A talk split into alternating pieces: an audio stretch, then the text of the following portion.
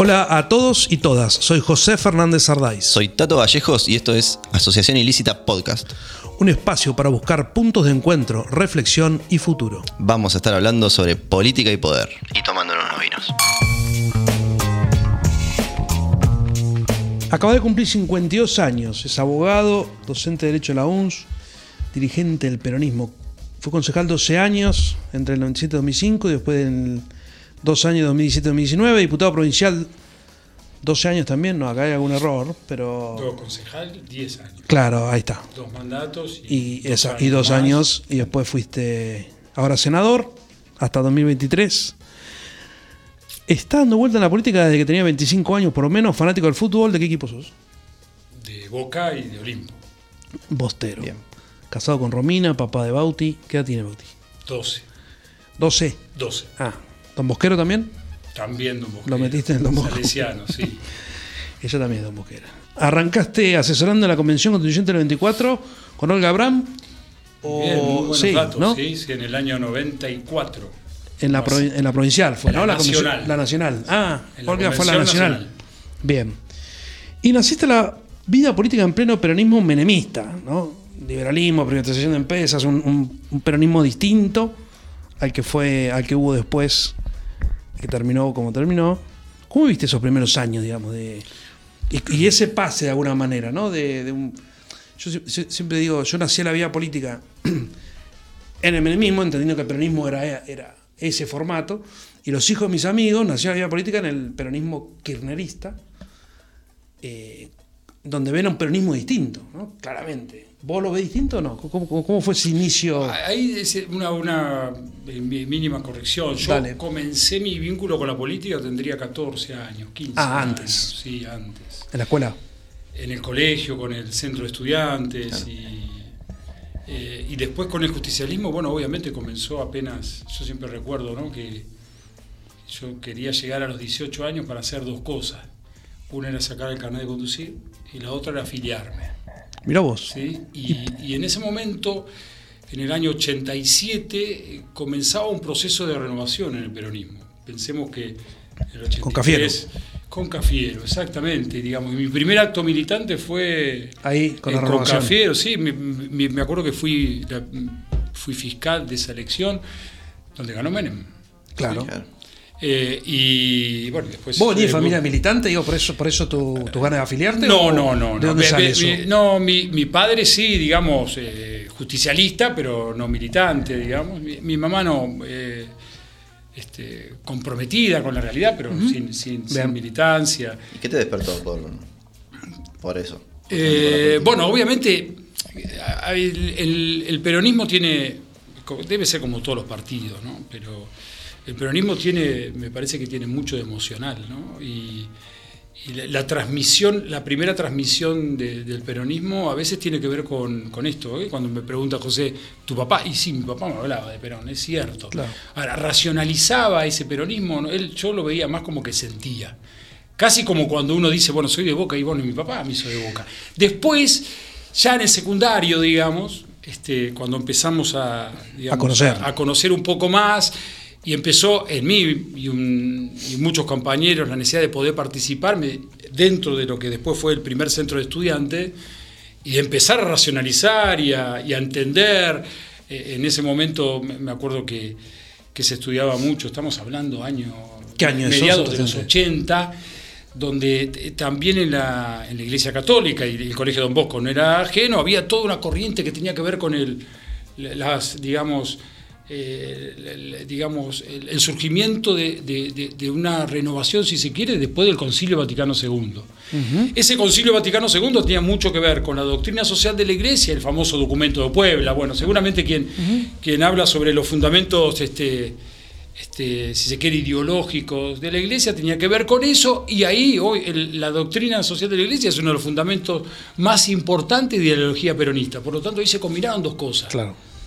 Yo me di cuenta que esa vocación, digamos, que estaba viendo en un colegio donde precisamente la opción, por si se quiere, los más vulnerables, eh, tenía como mismo fundamento este, el- a la, La a la vida católica de- que al, del peronismo. que al peronismo, digamos. Entonces, creo que se, se combinó, después obviamente en una decisión ya no pasional, sino racional, me afilié al peronismo. Y el Don Bosco, el salesianismo, de alguna, de alguna manera, tiene ese compromiso social, ¿no? De tratar de alguna manera de, de- de meter no solo los valores cristianos, con los que uno puede estar de acuerdo o no, pero tiene una. sino la acción, ¿no? Como que el concreta. Eh, te sacan a la calle. Sí, mira, José, hoy es un día eh, que tiene que ver con esta pregunta, justo lo que vos decís. Eh, hoy estuvimos a la tarde con, con Romina Pires, con Pablo Rosenfeld y con este, una serie de, digamos, de vecinos en, en el barrio Maldonado, en Santa Lucía, la capilla Santa Lucía. La capilla Santa Lucía es donde yo inicié, digamos, mi tarea, si se quiere, social dentro del colegio, que era un oratorio de- de los- del colegio salesiano. Mirá. Eh, precisamente, digamos, la- una- la- la- diga- el- el- uno de los principales pa- parámetros de, de ser salesiano tiene que, efectivamente, Ah. tenía que ver con eso, con una opción preferencial por los jóvenes y por los jóvenes más vulnerables. Bueno, eso, digamos, este, eh, Hay seguramente demasiado, tuvo mucha influencia en demasiado. Don Bosquero Claro. en la política, ¿no? Como. Y Cristian Bristen, La intendente. Don Bosco también, ¿no? Sí, Sí, hay eh. Cristian también fue a... Compañoni también. Compagnoni. Hay varios. Sí. Bueno, Gustavo Mandará, Gustavo Mandará también. Maximiliano Núñez, Sergio Mazzarella. ¿Viste? Todos- Bosco, están todos con como vos. Sí, no, no, pero bienvenido sea, digamos, el- el- el- si, si- Sí, obvio, en obvio, realidad cual- de cualquier lugar que uno venga y que tenga que ver con que No, si uno se decide ir a la política este, precisamente para transformar y especialmente aquellos que más dificultades tienen, bueno, bienvenido sea, ¿no? Marcelo, en el 99, con 29 años, fuiste candidato a intendente Sí. por el peronismo. Eh, fuiste contra un Jaime Linares que estaba fuerte y. En el y mejor momento. En el mejor momento, digamos. Sí. Cayendo en el menemismo, Eh, apareciendo la alianza. Tal como- cual. ¿Fuiste porque eras el único candidato, el único que se le animaba a Linares? No, hubo una interna muy importante en el justicialismo y bueno, me tocó... eh, uno cuando lo mira, la, di- digamos... uno- ¿Interna de candidato a intendente? Sí, hubo. Hubo interna dentro del peronismo. No acordaba. ¿Sí? Eh, bueno, pero digamos, uno cuando lo mira en perspectiva dice, pero ¿cómo? Sí, sí, sí, 20 Claro, es que hoy, si, si 28, ves los resultados, parece que. 28, no, pero yo agradezco eso. ¿Por no tengo ninguna, porque sí, porque fue un enorme aprendizaje, porque, digamos, haber enfrentado a ese Jaime Linares eh, significaba una gran responsabilidad y por lo tanto, Sí, sí. si el resultado me permitió seguir, evidentemente no fue tan malo. ¿sí? Sacaste más votos que ahora, ¿sabías? Sí, Eh, bueno, puede ser. son 33.000 distintas coyu- votos, sí, sí, sí, Sí, sí, pero pero- bueno, eso, eso me- obviamente a mí me permitió un enorme crecimiento personal, político, eh, me permitió, digamos... Que te conocieran solamente que también, se ¿no? me conociera.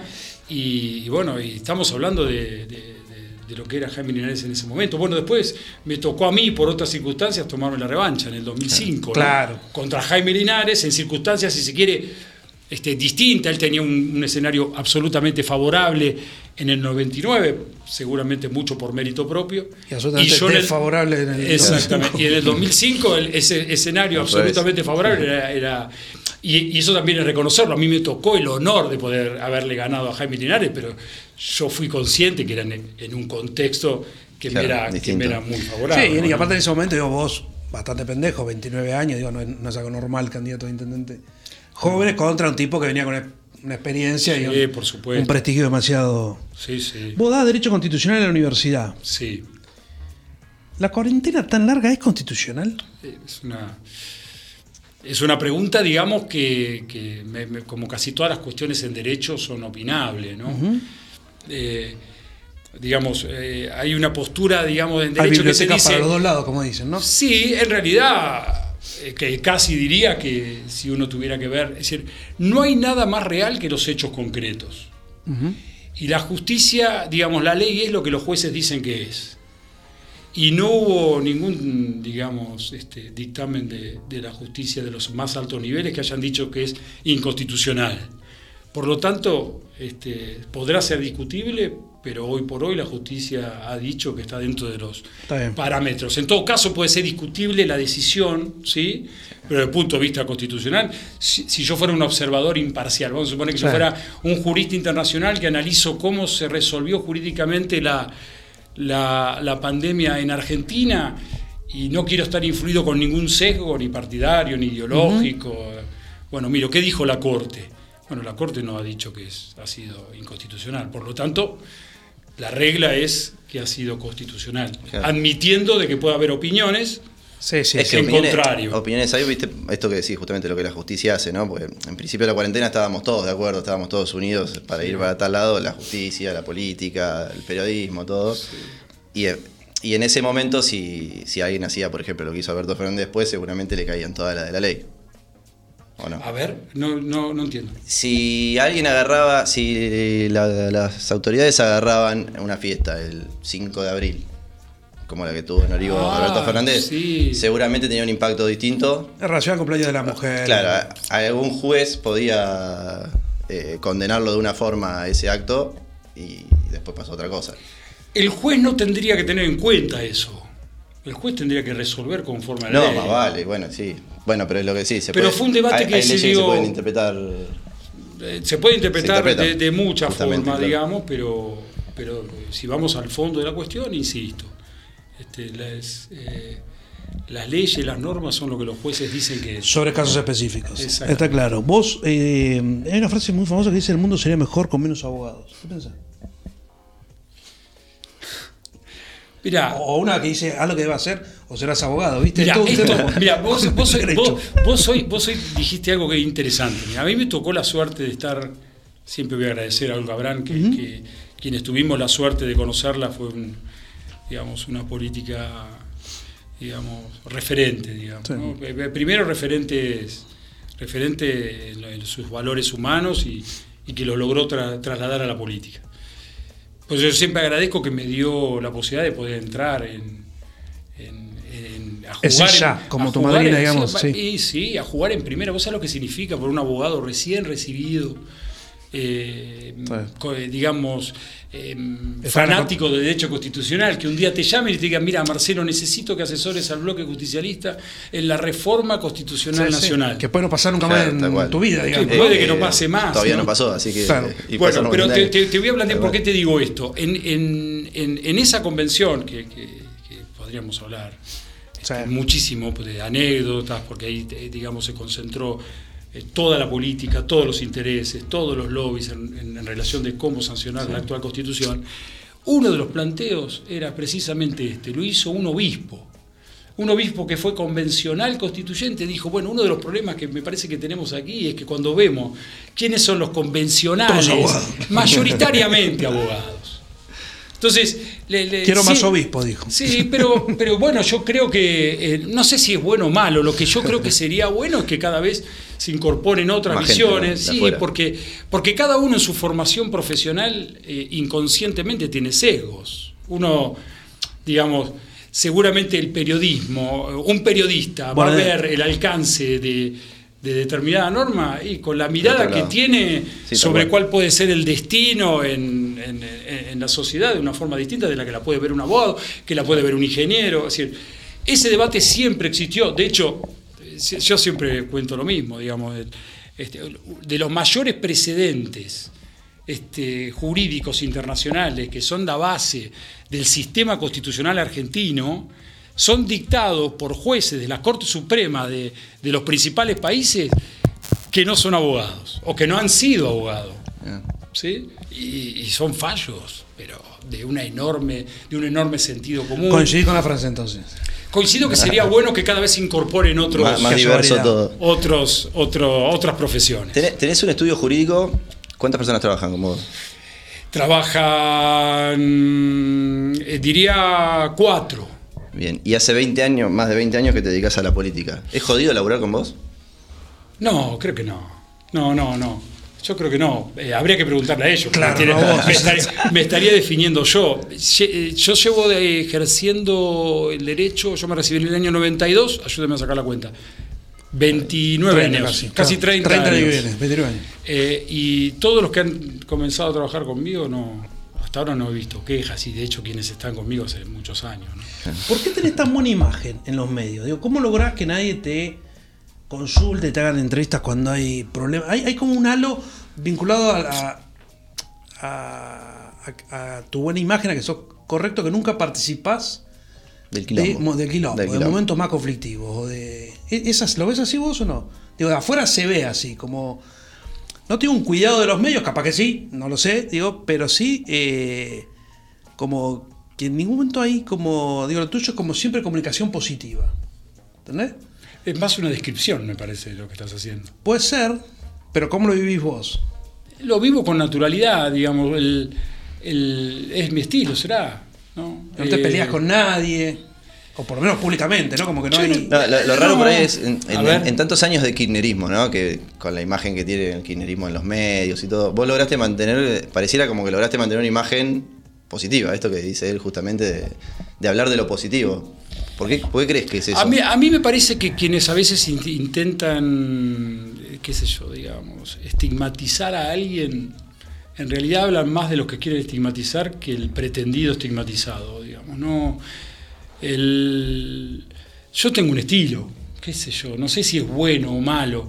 Y, y siempre digo, yo no sé si soy mejor o peor, bueno, es mi estilo y, y te agradezco que vos, que, que admitan, digamos, que, que- ese estilo pueda llevado de pro- como resultado este, esta, esta imagen, ¿no? ¿No sentís que, que te ayudó, digamos, que está bueno?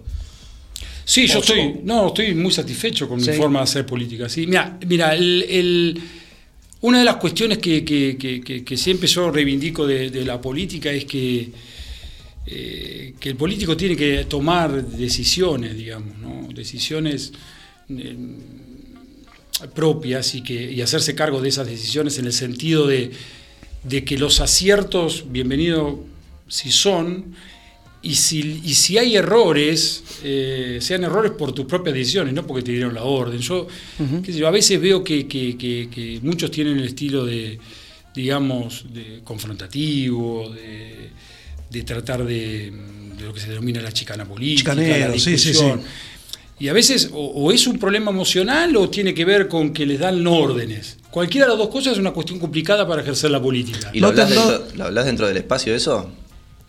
O sea, porque en, en tu espacio, en tu espacio hay gente que es así como estás describiendo la voz. Sí, sí. Eh, Eh, en a todos- ver, en eh, todos los espacios hay yo, gente yo así, no- eso por, por claro. supuesto, digamos, lo, lo hablo y, y- y en todo caso yo siempre aspiro a, a, digamos que si, si me acompañan, traten de acompañar el, el estilo que tengo yo, pero de vuelta no sé si es bueno o malo, digamos. Pero a vos te ha servido. Sí. ¿No te han dado orden? Digo, vos tuviste un periodismo más clásico, tuviste en el kirchnerismo, Randazzo fue una, una persona importante en, tu, en algún momento, digamos. Eh, ¿No te han dado órdenes? Sí, en, por- este- en el sentido de pero, salir, por, digamos, pero, ¿no? por, pero por supuesto, siempre hay. Lo que digo es que algunos, este, todos sus hechos políticos tienen que ver con órdenes.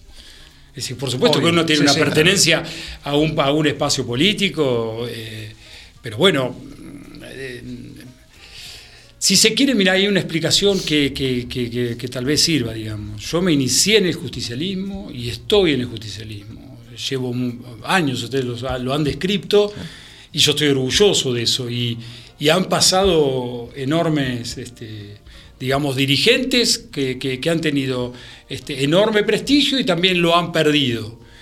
Y eso es parte, digamos, de lo que yo también considero que es la política. Eh, en el peronismo ha habido errores, y por supuesto, como todo. El problema es cuando los dirigentes no les convence el espacio político en el que están y se pasan diametralmente al distinto. Al, al contrario. Eso es mucho peor. ¿Se entiende? Es decir, yo creo que uno de los problemas que tiene la política, precisamente, que no sucede en los países donde entendemos que hay una democracia más desarrollada, es que acá en, en- Cambia. en Argentina alguien eh, dice blanco porque está en el partido A. Y, y- y como no le sirve más eso, pasa a decir negro y está en el partido B y no pasa absolutamente nada. Entonces, este, ustedes imagínense, ustedes que son este, muy estudiosos y, y conocen este tema, ¿ustedes se imaginan un republicano que deje de ser republicano y pase a ser demócrata? Demócrata. ¿Qué, ¿Cuál sería el futuro político? No, no, de- salvo que haya mucha se terminó. medio, pero se acabó. Y, Sí, un, sí. y un conservador en, en- en Inglaterra que pase Sí, a ser sí, laborista. No, no, tampoco, tampoco. Es imposible. ¿Son, ¿Son democracias sólidas? Sí, sí, claro. Sí, bueno, yo creo que ese es uno de los problemas que tenemos nosotros como... Hoy nosotros visualizamos país, como dos tridentes en los dos espacios en Bahía Blanca, en el Cambiemos y el Peronismo. Eh, Gaimo, Irano y Nardelli conduciendo eh, como una tríada. Y también vemos en vos, Susbieles y Godoy como tres personajes eh, dirigentes, conductores y demás, como los, eh, de alguna manera conduciendo este peronismo de la unidad, digamos, ¿no? que, que se dio después de tanto tiempo. ¿Cómo es ese vínculo ahí con ellos? ¿Cuál es la relación? Porque también por otro lado se habla de, de- de internas, internas muy subterráneas y muy silenciosas, pero internas fuertes dentro del peronismo. No sé si directamente entre ustedes, pero quizás sí entre los espacios. ¿Cómo es esa construcción ahí más? Eh, la relación con Federico y Gabriel es muy buena, muy buena. Me parece que los tres interpretamos lo que creo que, eh, digamos, eh, re- representa lo que debería ser la fortaleza. Somos un frente. Sí, yo creo que en el 2019 eh, el Frente de Todos hizo la acción que hizo porque tuvo una concepción de frente Sí. y, y- y la sociedad lo percibió. Yo lo escuchaba muy el otro día al- al- en un reportaje importante a- al actual ministro de Interior y él señalaba, digamos, de que un frente es una es una es un frente donde hay mm, posturas diversas, pero que hay denominadores comunes que indican que, que son más importantes esos denominadores, pero existen diferencias. Así que, pero volviendo a tu pregunta, José, la relación con Federico y Gabriel es eh, muy buena. Sí, o sea, la- la- la- los tiros están en, en las segundas líneas, terceras líneas. Eh, Siempre hay, porque somos un frente. Pregúntenle a Juntos si no hay tiro. No, no, le preguntamos, No, preguntamos, sí, bueno, sí, ¿Eh? preguntamos, sí, sí, sí. No, no, pero no, pero pregunto en, sentido general. el- son un frente que, que ha sido Ni hablar, exitoso no, ni hablar, ni hablar. electoralmente y la verdad que creo que la fortaleza tiene que ver con que lo, lo marca Manes muy inteligentemente.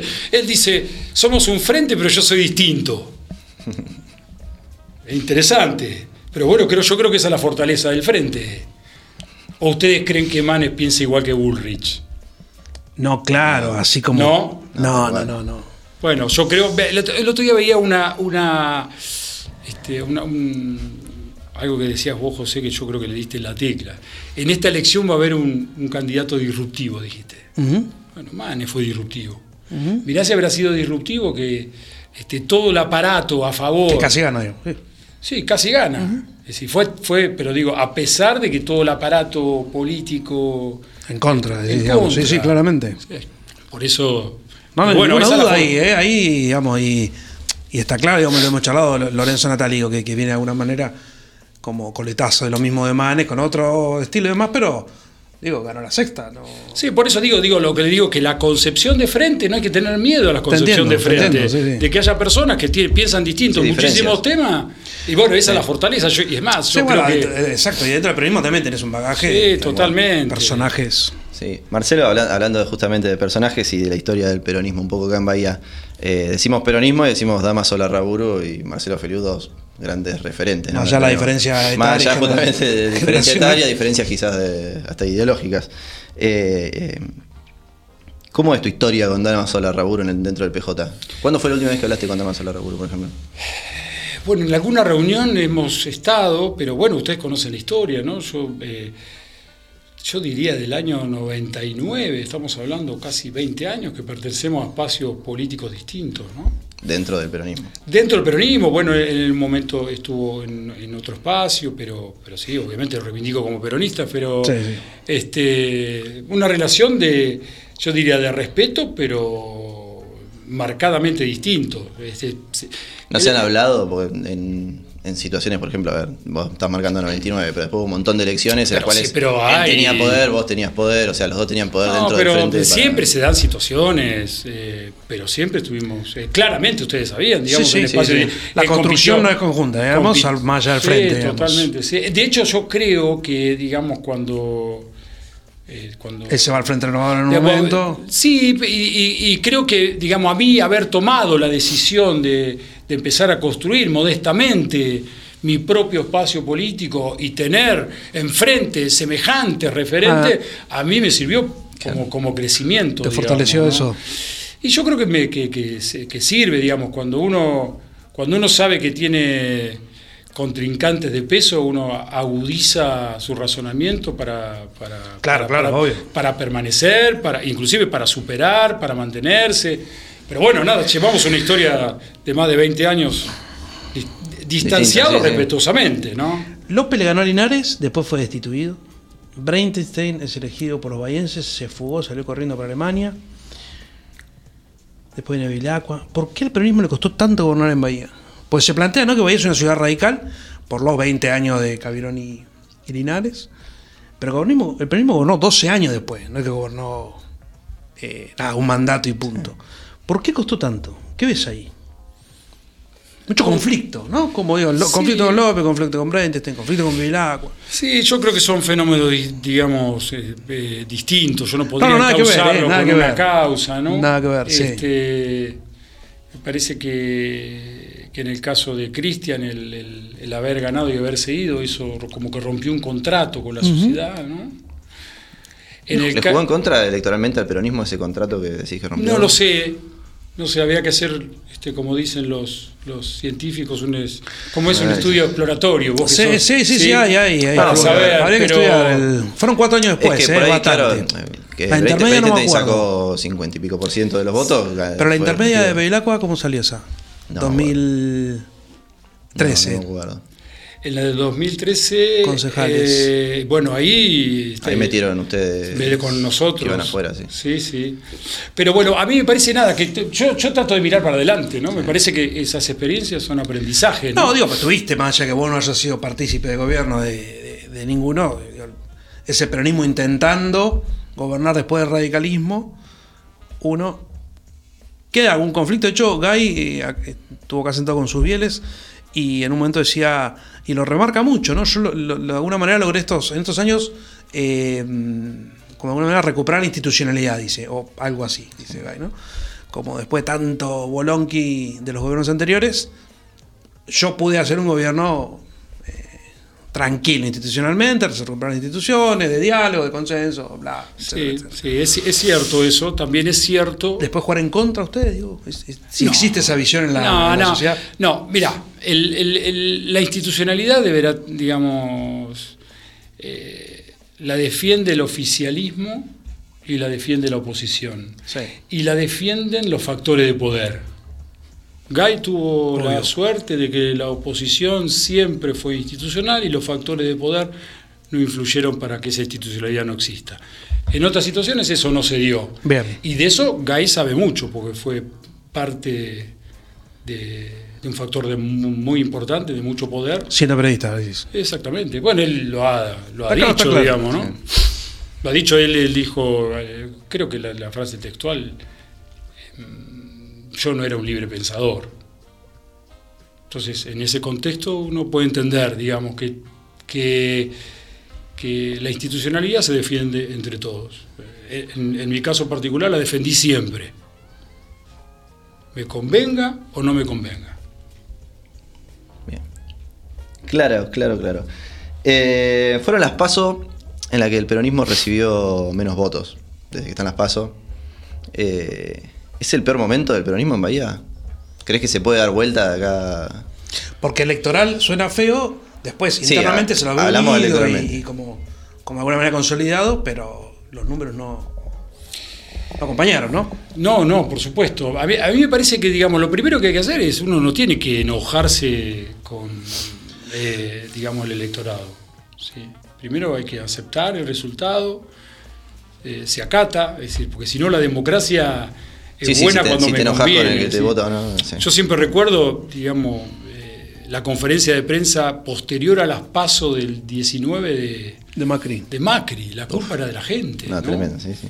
No, y nos mandó, Sí, a dormir, nos mandó, nos a dormir antes de dar los resultados. ¿Se, se entiende? Bueno, nada, eso creo que es el, eso es el A la mañana intentó recapitular, al otro día, sí, sí, sí, fue, bueno, fue pero, fuerte. Pero, fue fuerte. pero, vaya- pero Argentina entró en un proceso evaluatorio, ¿no? Por Eh. eso, ¿no?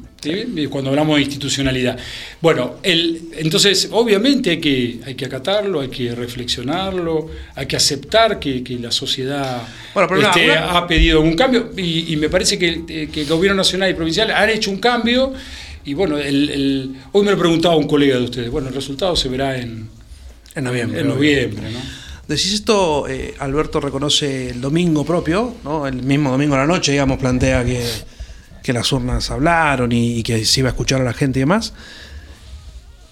Y después no hace nada durante un montón de días. Digo, ¿no? Se- se- tuvimos que tener ese cimbronazo entre par, par distintos sectores del gobierno, el miércoles, jueves y demás, público encima demás, como para que pase algo. Digo, al revés, ¿no? Macri sale a culpar a la, a la gente y demás en esa elección que decís vos.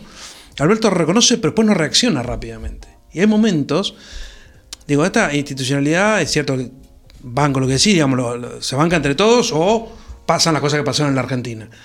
Eh, Alberto no reaccionó rápidamente. Y la verdad que ahí me parece que sí hubo un juego de institucionalidad, de decir, bueno, está bien, no reaccionó, pero esperemos, digamos, ¿no? Porque en otro momento se lo podrían llevado puesto, eh, como ha pasado en la historia argentina mil veces. Sí, ¿no? yo, yo creo que digamos que uno de las eh, la, la- la democracia argentina tiene, ¿qué les voy a contar? Digamos, ¿no? con, con los números de pobreza que tenemos, ¿qué les voy a decir? Las deudas que hay, por supuesto. Terrible. Pero, pero hay algo, hay algo que yo creo que ya está consolidado. Eh, no hay, no La hay democracia, el sistema, sí, sí. Yo creo que sí. Sí.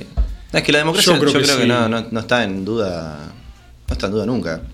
Y, cu- y cuando y la verdad que cuando sale Ni siquiera, ni siquiera cuando están las expresiones Milei y Esper, sigue siendo Sí. democracia eso también. y Sí, no, pero ahora, de hecho, plantea, estuvo, nadie plantea estuvo y planteó, cosa. digamos, la, la caída de la Rúa como una, un- Claro. no, no un golpe, pero sí un, un casi. scrum, creo que es una figura del rugby de un golpe al un push, digamos. Y eso no fue hace tanto. Fue hace Sí, 20 sí. años, pero me parece que es cierto que Pero esos ter- 20 años para acá. Sí. eh, Pero, hay pero, algo. pero y terminó resolviéndose institucionalmente, digamos. Sí, sí. Después, cuáles son las causas, qué- quiénes lo motivaron, si Eh, alguien empujó o no empujó. Eso, eso si quiere, Ah. es un análisis político, pero se resolvió dentro de la institucionalidad. Sí, sí. Es decir, ya, ya nadie puede, pone en duda que, el- que Sí, digamos. vinieron reemplazo de presidente, Sí, no es todo, cierto, sí, sí, exacto. se mantuvo. Sí. La, la democracia no, no, no está en duda. Ahora ya no es un problema, digamos. Pero en el 2001 teníamos problemas de pobreza, teníamos problemas económicos. ¿Por qué te parece que Argentina sigue teniendo los mismos problemas que hace 20 años? Hoy. Hoy los datos INDEX, otros, pero se 100.000, mantienen. 100.000 Váyanse váyanse bajo la línea de pobres. pobreza según el Sí. INDEC. O sea, ¿por, por qué seguimos, por qué pasaron tantos años y seguimos hablando de lo mismo? Es una excelente pregunta que yo no. Si, si tuviera la respuesta, posiblemente Bueno, pero estás en política. Sí, yo, todo lo ese que, lo que puedo decir es que Argentina no logra, digamos, este, salirse de, la dependencia de los vaivenes económicos internacionales.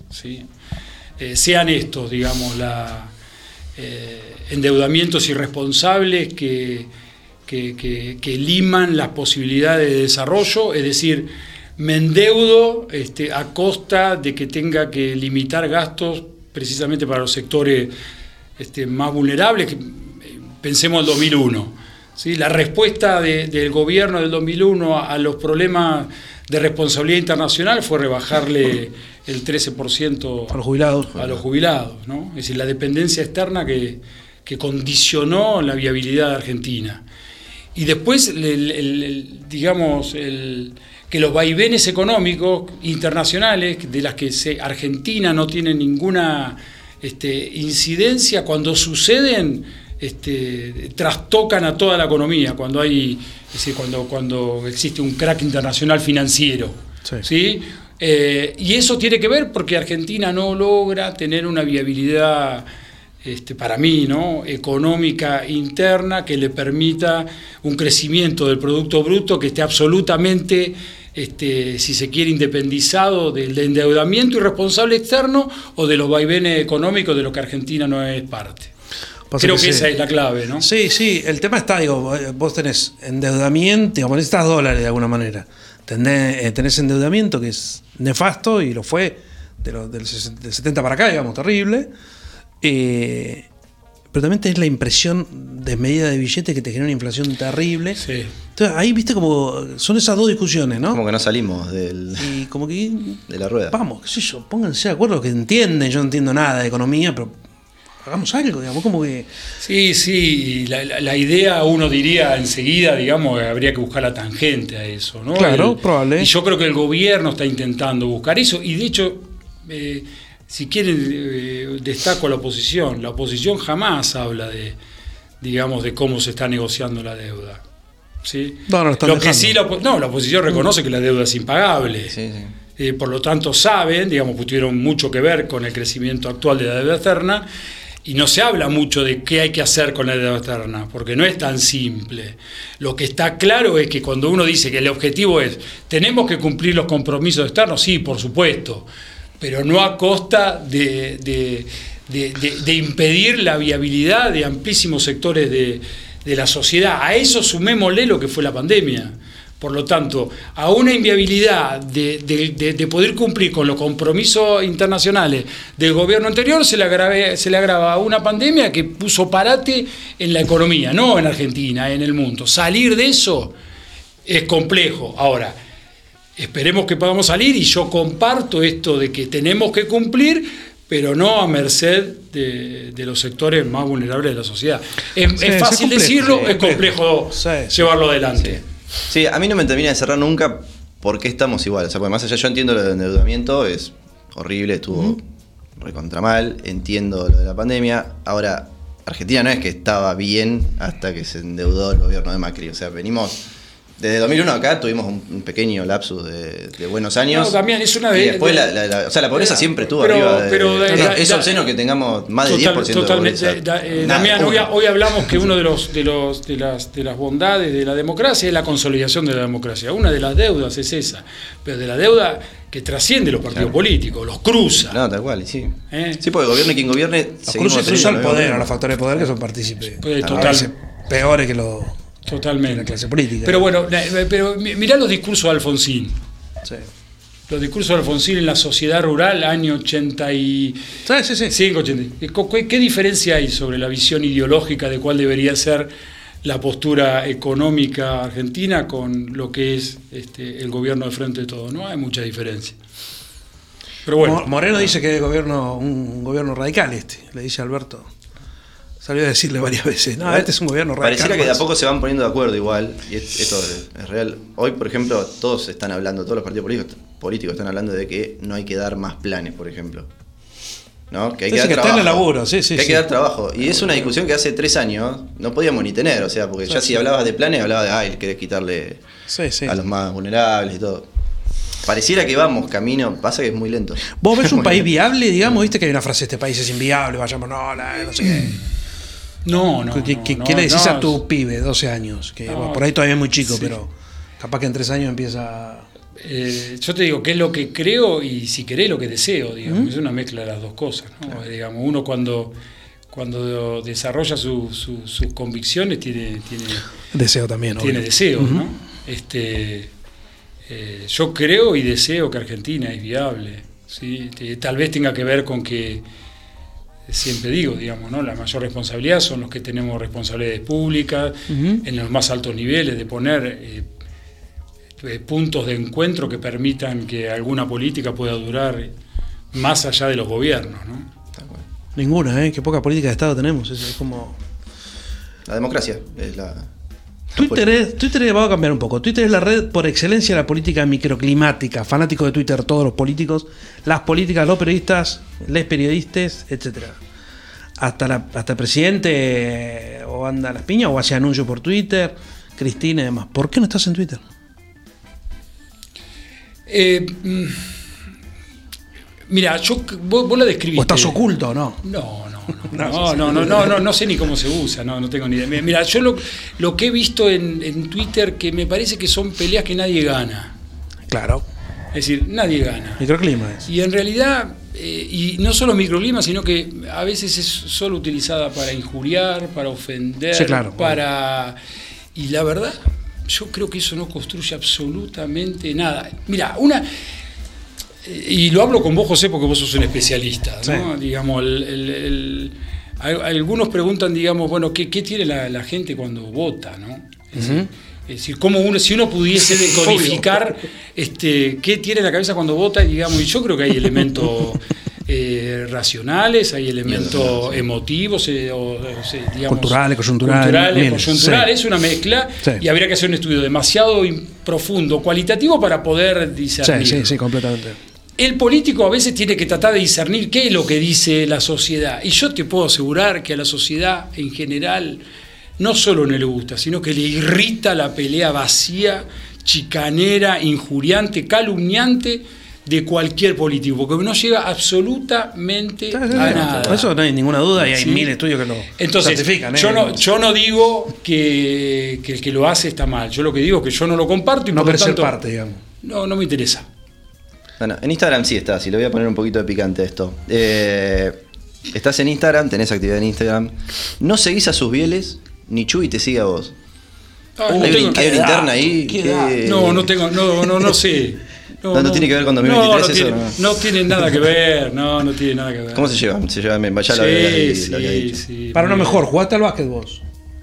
¿No? Bueno, es una forma de decir. Ah, jugaste, jugaste. ¿Quién Sí. es mejor? ¿Chubi o vos? No, Federico, por Dios. Yo fui un admirador, como hincha, un gran jugador. ¿Era de Pacífico? Mirá, eh, seguía mucho. Pacífico, seguía mucho para decir, hincha de Olimpo, pero Pacífico Ah. hubo un momento que era. Pacífico era pasión encima, era como que todos de alguna manera éramos- sí. éramos de Pacífico. Y en ese Pacífico Federico fue protagonista. En Muy 2000 bien. 2015, vos para el frente.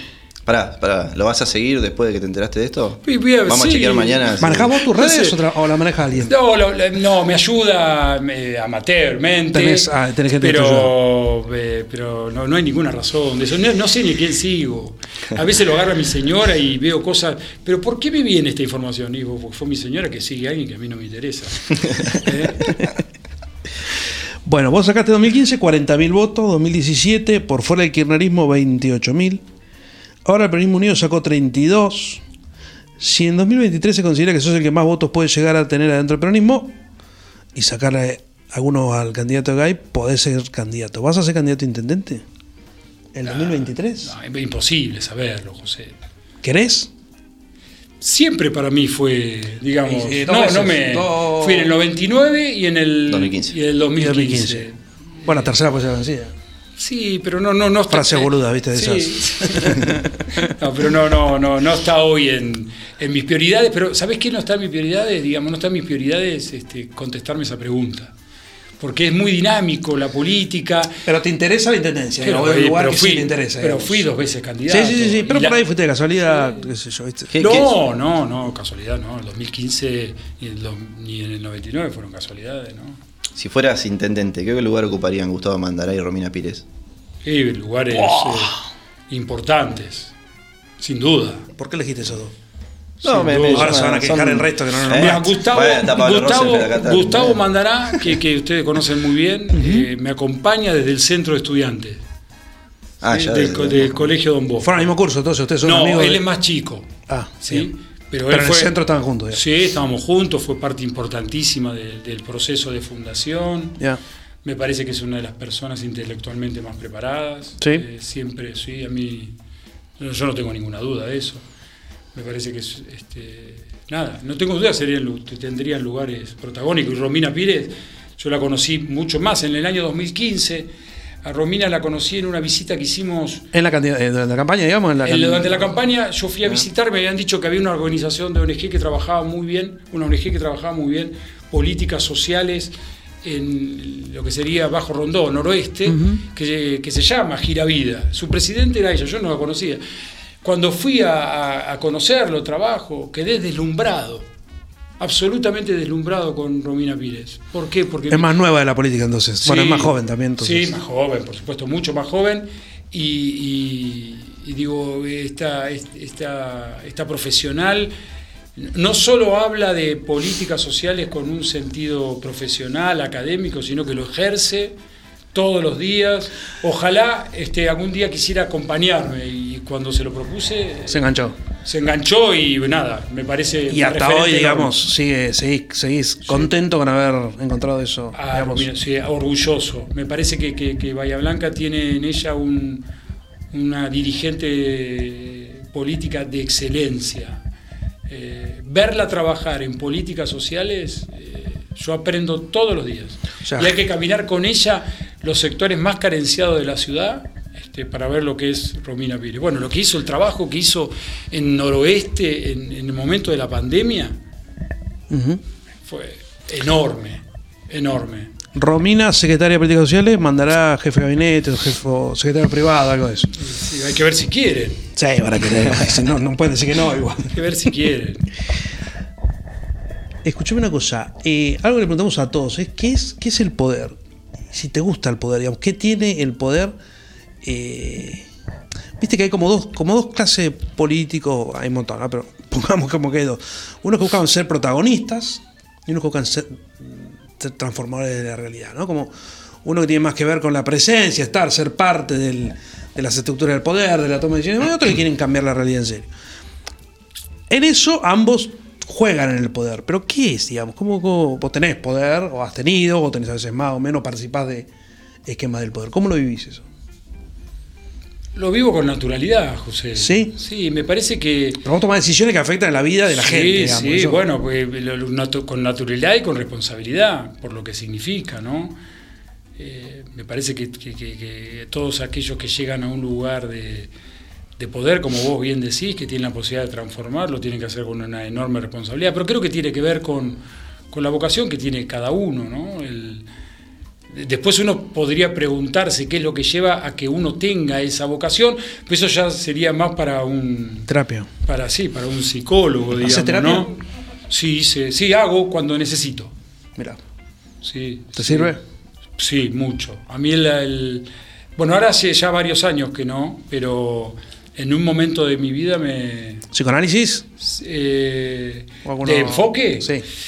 Y a mí me parece que hoy la, la psicología es la que, la que prima, es la que se denomina integrativa, digamos, hay que ver la dolencia, Claro. hay que ver empíricamente cuál es el método para esa dolencia. Psicoanálisis no. Pero no, no, no, no sé, yo creo que sí, eh, de- de- de- depende cuáles son las angustias, ¿no? Si tiene que ver con, con el pasado, seguramente será psicoanalítica, si, si tiene que ver con, con el aquí y ahora, va a ser sistémica o conductiva, conductual, pero bueno, nada, yo he tenido una buena experiencia con, Bien. Con la terapia. Vos fuiste a Don Bosco, sos un hombre católico, de hecho nombraste la iglesia varias veces, en, en esta entrevista digo. Eh, la iglesia realiza ciertas labores de carácter social, o muchas, de hecho nombraste a, Sí, a- a los salesianos. a los salesianos. ¿Crees que por eso el gobierno tiene que financiar la iglesia? ¿Preferís un Estado laico y una iglesia, sepa- digo, iglesia y Estado separado? Viste que hay un eslogan ahora medio que del peronismo participa mucho, algunos sectores del peronismo participan fuerte eso. ¿Cómo, cómo ves esta, esto de iglesia y Estado, iglesia y gobierno? ¿Cómo vives siendo parte de... Es, una pregunta interesantísima, José. Eh, desde 1853 a la fecha, si uno tuviera que analizar, digo 1853 Constitución. porque es la Constitución, digamos, ¿no? Eh, la película indica que cada vez hay unas, eh, una mayor separación de, de la Iglesia y el Claro. Estado. Yo comparto eso, de que esa tendencia debería eh, seguir avanzando, digamos, este, pensemos que, que hasta el 94 había una exigencia de pertenecer a la Iglesia Católica al presidente. Sí, sí, hace Sí. nada, ¿no? En la historia de la humanidad es como Bueno, un segundo. digamos. el- el- por lo tanto, a mí me parece, digamos, eh, casi, casi como un respeto irrestricto a lo que es la, la libertad de cultos, este, eh, de- de- debería tenderse a una separación. Yo creo que, que poco a poco debería ser así, porque inclusive hasta para mí ayudaría a la propia Iglesia Católica. ¿no? Haría mejor, decís. Sí, porque, porque digamos, que, que haya vinculaciones, con- nunca para, nunca para ninguna actividad que pretenda tener la autonomía por lo que defiende, que esté vinculado con la plata del Estado, de la política, bueno, le pasa al periodismo. Sí. ¿Qué te parece? Es decir, cuando el periodismo es solo financiado por la política, y el periodismo está en complicación. Ese sí. Está en complicación, ¿por qué? Porque indefectiblemente va a tener... Aparece este, la autocensura, aparece un pero montón de cosas. sí, sí. muchísimas cosas, ¿sí? Eh, a- a- Muchos periodistas lo hacen con muchísima inteligencia y siguen teniendo el- la independencia y otros terminan convirtiéndose en comunicadores rentados. Lo mismo sucede, lo mismo sucede, me parece, con este, la vinculación del Estado y la Iglesia. Yo creo que hay que seguir profundizando esa tarea para que la Iglesia tenga mayor independencia y en todo caso mayor legitimidad. Bien. Bien. Legalizamos el aborto, eh, vamos avanzando hacia nuevos derechos. ¿Qué, qué pensás vos de la legalización de la marihuana, por ejemplo? ¿Qué- ¿Fumaste? qué- No, no? No, no, no, no, no, no fumé. El, eh, por supuesto con el uso medicinal no hay duda. No, de- está fuera de Sí, debate el uso no. medicinal, pero el, el uso recreativo. Yo ahí- igual, de todas formas, sí. sigue, habiendo, pro- sigue habiendo problemas para las personas que tienen Totalmente. cannabis medicinal, la siguen deteniendo Sí, que lo tengan sé. el permiso. O sea. Lo yo te- me he reunido con, con, digamos, con, con asociaciones este, que, que trabajan sobre el tema. Eh, O sea, la verdad- estando prohibido incluso el no, cannabis medicinal. eh, existe, existe una ley que se lo garantiza, pero después el ejercicio Pero, concreto tal cual. No terminan nunca accediendo a la farmacia para ir a con bueno, Exacto. yo creo que hay que avanzar. Creo que la provincia de Buenos Aires va a avanzar en eso eso no hay duda. El sobre sobre el consumo la verdad eh, yo ahí me, me, me confieso que quiero escuchar bien claro a los especialistas. Porque si bien entiendo que las acciones privadas están exentas de la autoridad de los magistrados y de todos, y esa puede ser una acción privada, también me queda la duda de si la permisión no es la puerta de entrada para cuestiones que después son mucho peores. Pero en realidad yo a esa pregunta te contesto con otra pregunta. Me, gusta, me gustaría escuchar desapasionadamente a los, a los especialistas en el tema antes de tomar una decisión. Claro, yo, yo haría también la pregunta de si hasta ahora la prohibición de todo eso funcionó o no funcionó. No, por supuesto Porque que no. Me no. parece que está claro que no. No, usted- eh, pero en Por el- eso pero- es un debate que tenemos no, que dar pero, escuchando. pero en eso, digamos, eh, eh, en eso, persiguiendo a consumidores este, individuales este, recreativos de marihuana, no se resuelve el problema. El problema es Obvio. los narcotraficantes. Obvio. Y, y si, y si hubiera escasez de recursos, yo tuviera que poner prioridades, la prioridad obviamente está en, en el traficante, Sí, sí, en el vendedor, en el... Los traficantes y la connivencia con un montón de, de sectores que los apañan y más, ¿no? También, porque es- Totalmente. ese es un gran problema. Uno de los grandes problemas, y vamos a ir cerrando, uno de los grandes problemas del mundo es el medio ambiente. ¿Pensás que los gobiernos deben legislar, digo, imponer límites a las empresas contaminantes? Porque hay una discusión, y acá se da mucho con el polo, claramente, ¿no? Con el polo eh, petroquímico, empresas contaminantes, supuestamente muy controladas. de- están muy controladas esas empresas. Digo, vos ves, el Estado, digamos, tiene que avanzar sobre, pues es de nuevo, no sobre derechos y demás, pero sobre derechos privados de las empresas. Eh, cu- cu- cu- ¿Cuál es tu relación con el medio ambiente? ¿Cómo lo, cómo lo, cómo lo ves eso? Bueno, nada, pues yo te voy a decir más que este, más que lo que pienso, después te voy a decir lo que pienso, te voy a decir lo que hice. ¿sí? ¿Qué hiciste? A mí me parece que, el, que, que la mm, digamos eh, Bahía Blanca está es eh, una de las ciudades que es conocida internacionalmente por su polo petroquímico. Sí. ¿sí? Eh, ese polo petroquímico le permite a nuestra ciudad tener aproximadamente el, el 1% del Producto Bruto del país. ¿Qué quiere decir? Que Bahía Blanca contribuye ¿sí? con una... este, ¿Tanto es? Sí, sí, absolutamente. la, última medición de, de- Siempre yo dije que qué lástima que no hay mediciones actualizadas, pero la última medición tiene que ver con eso.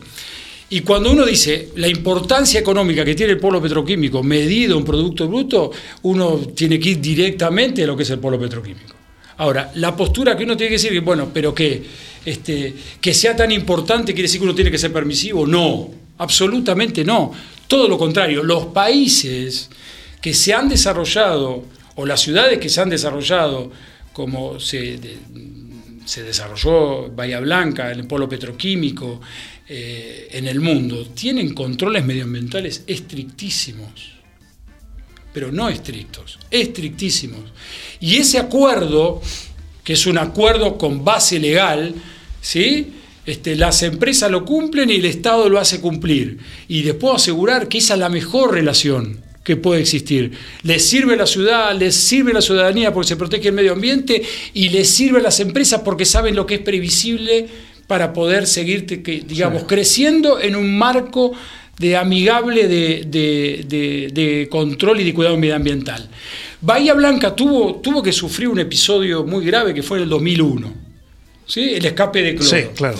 Ese escape de cloro fue tan grave que motivó una ley, y acá reivindico a, a un legislador bahiense, fue La ley Tunesi. La ley Tunesi. Claro. Esa ley Tunesi que, que- que- que provocó que, digamos, casi diría que fuera a contrario de las, digamos, de, de- de introducción al derecho. La ley dice que tiene que ser una ley general.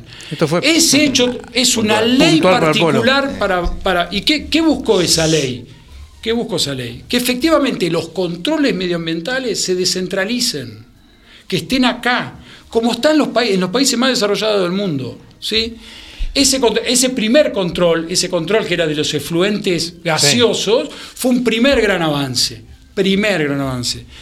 A mí me tocó como diputado modificarla y también que el control sea también sobre los efluentes gaseosos.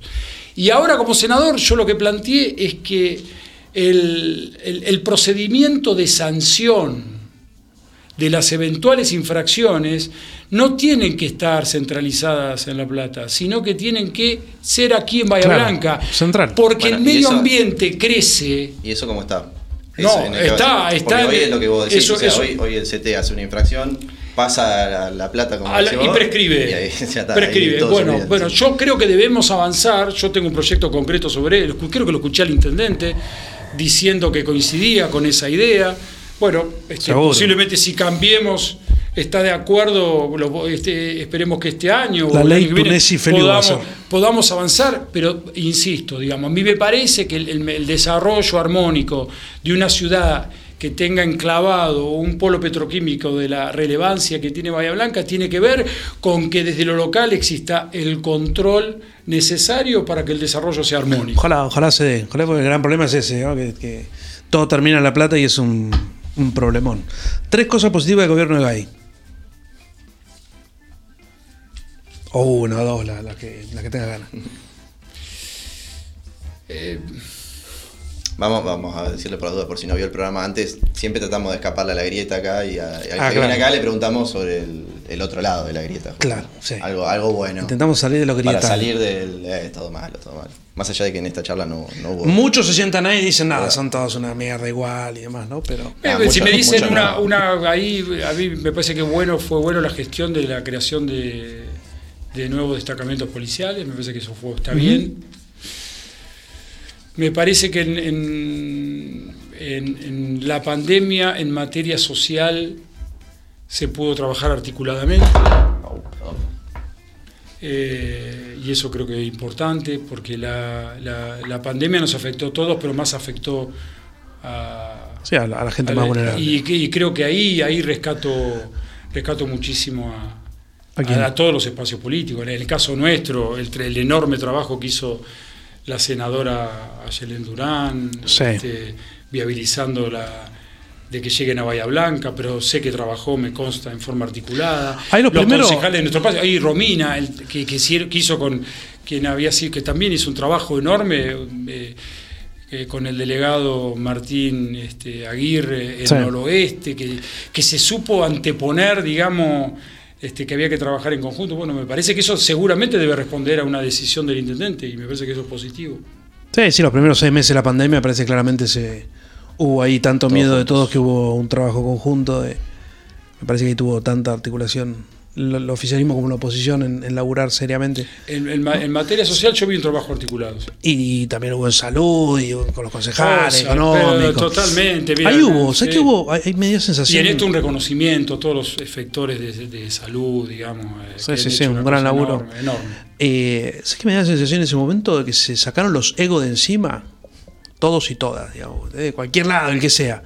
Dijeron, che, esto, digamos, teníamos miedo de que nos matara el COVID en la calle, ¿no? Era, Es que al principio parecía era que estaba terrible. la, la parca COVID parece que fue, che, saquemos el ego, pum, vayamos a ver qué hacemos. Pero, eh, ¿Por qué no se puede sacar siempre? Y no digo bueno, todo el tiempo, porque tampoco Bueno, somos, Claro, la, la pobreza, la pobreza podría ser tranquilamente que, que ser Yo, lo, que, rompa yo, la lo- bola. yo lo que creo es que también las crisis, eh, ahí se ve también las grandezas Sí, y, sí, las, sí, miserias- y sí. las miserias, ¿no?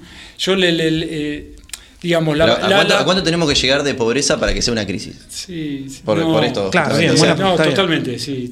Yo coincido con vos, pero vos fíjate en el caso de, de Bahía Blanca. La, la- la vacunación, la vacunación, sí, no, el debate político, ideológico. que Ahí ya entró la grieta, sí, fue que una- entró- fue una cagada. pero, ¿qué se puede decir de la vacunación en Bahía Blanca? No, no, no. No, nada. ¿Cómo terminó? Impecable. Está impecable. Pero miremos los números hoy. Sí, sí, sí. Eso no es producto de casualidad, es producto que ha habido Sí. funcionarios responsables. Acá quiero destacar muchísimo, obviamente, al doctor Núñez, a Laureano Alimenti. El otro día escuchaba, eh, creo que fue a eh, un funcionario de, mu- de la, de la municipalidad, eh, Joular, eh, Ezequiel Joular, que es- Sí. Yo lo vi con una enorme responsabilidad. En el momento que hay veces Una que se discutía, obvio. que se discutía, que a veces algunos ponían en duda las Sí. bondades o no de vacunarse o no No. vacunarse, se le hacían las preguntas y, y tenía una fortaleza, digamos, profesional e intelectual al lado de... Ninguna duda. Sin ningún tipo de... Nunca se comió un amague ideológico, siempre priorizó la responsabilidad profesional. Y lo quiero destacar. Y aparte, 100% y aparte él eh, salió a la calle, eh, digo, estuvo en la calle recorriendo con Sí, los sí. hisopos. No, y yo recuerdo, me, uno, uno por uno, uno recordó un día, ¿usted se va a vacunar? Y dijo, por supuesto que me iba a vacunar. Sí, sí, sí. Eh, Imaginemos las dudas que ponían al principio de la vacunación, que iba a ser veneno. Sí, sí. Él dijo, ¿usted se va a vacunar? Por supuesto. Sí, sí. para sacarse el sombrero. Marcelo. ¿Jugás a las cartas? Eh, con mi hijo al truco. ¿Quién gana? Está parejo. Mi hijo, te quiero decir. Eh, lo que pasa es que me gana todo ahora. Antes le ganaba, ahora me gana Te todo. vamos a hacer preguntas, encuestas crueles se llama. Es un juego de mesa, juego. encuestas crueles, no son políticas, pero están buenas.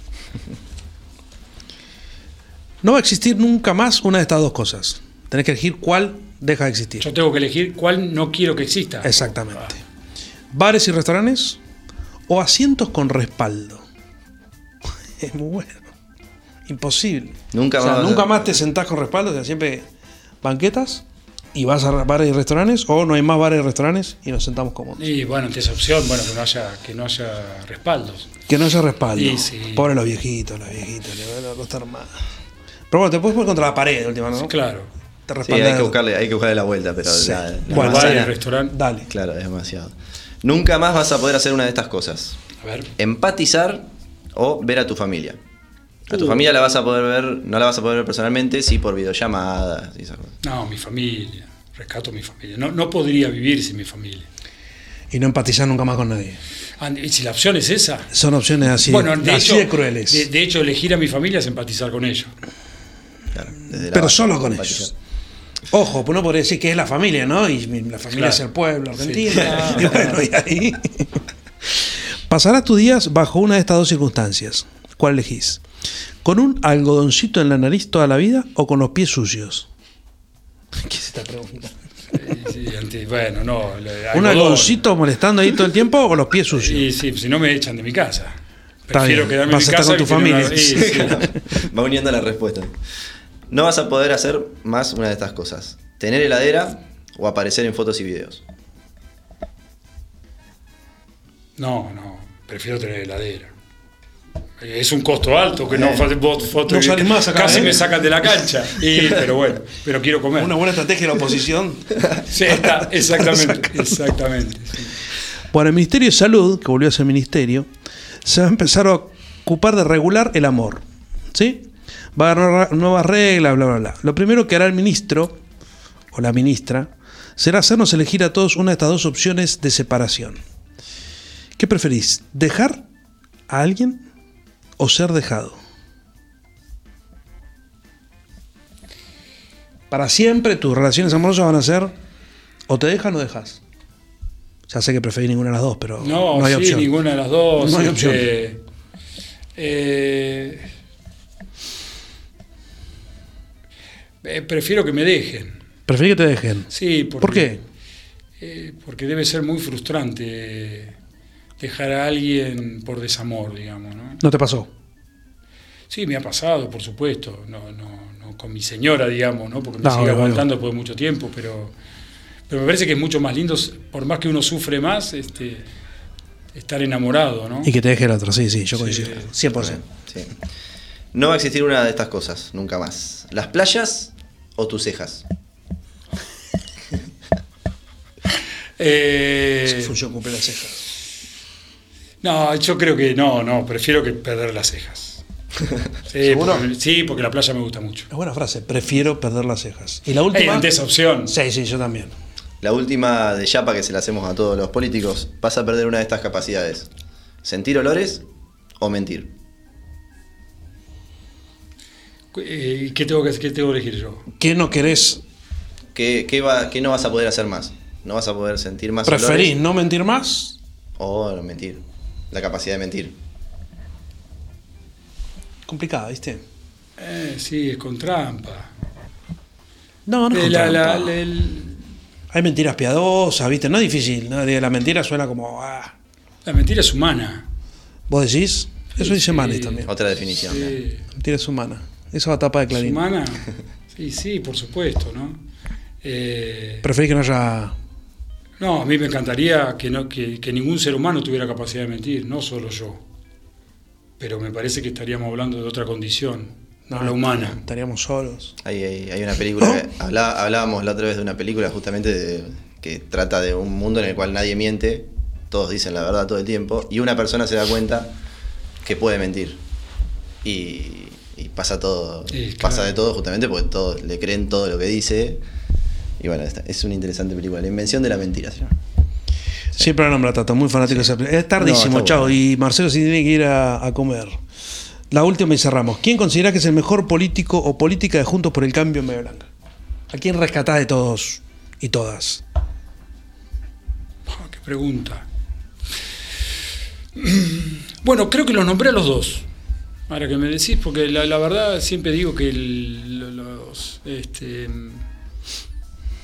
la- las mejores o las peores cualidades es en la crisis. Eh, yo creo que el trabajo que hizo eh, Martín Aguirre en, eh, como delegado noroeste en la crisis fue extraordinario, trabajando Mira, eh, articulando, poniéndose eh, siempre del lado de, de ver cómo se ayudaba este,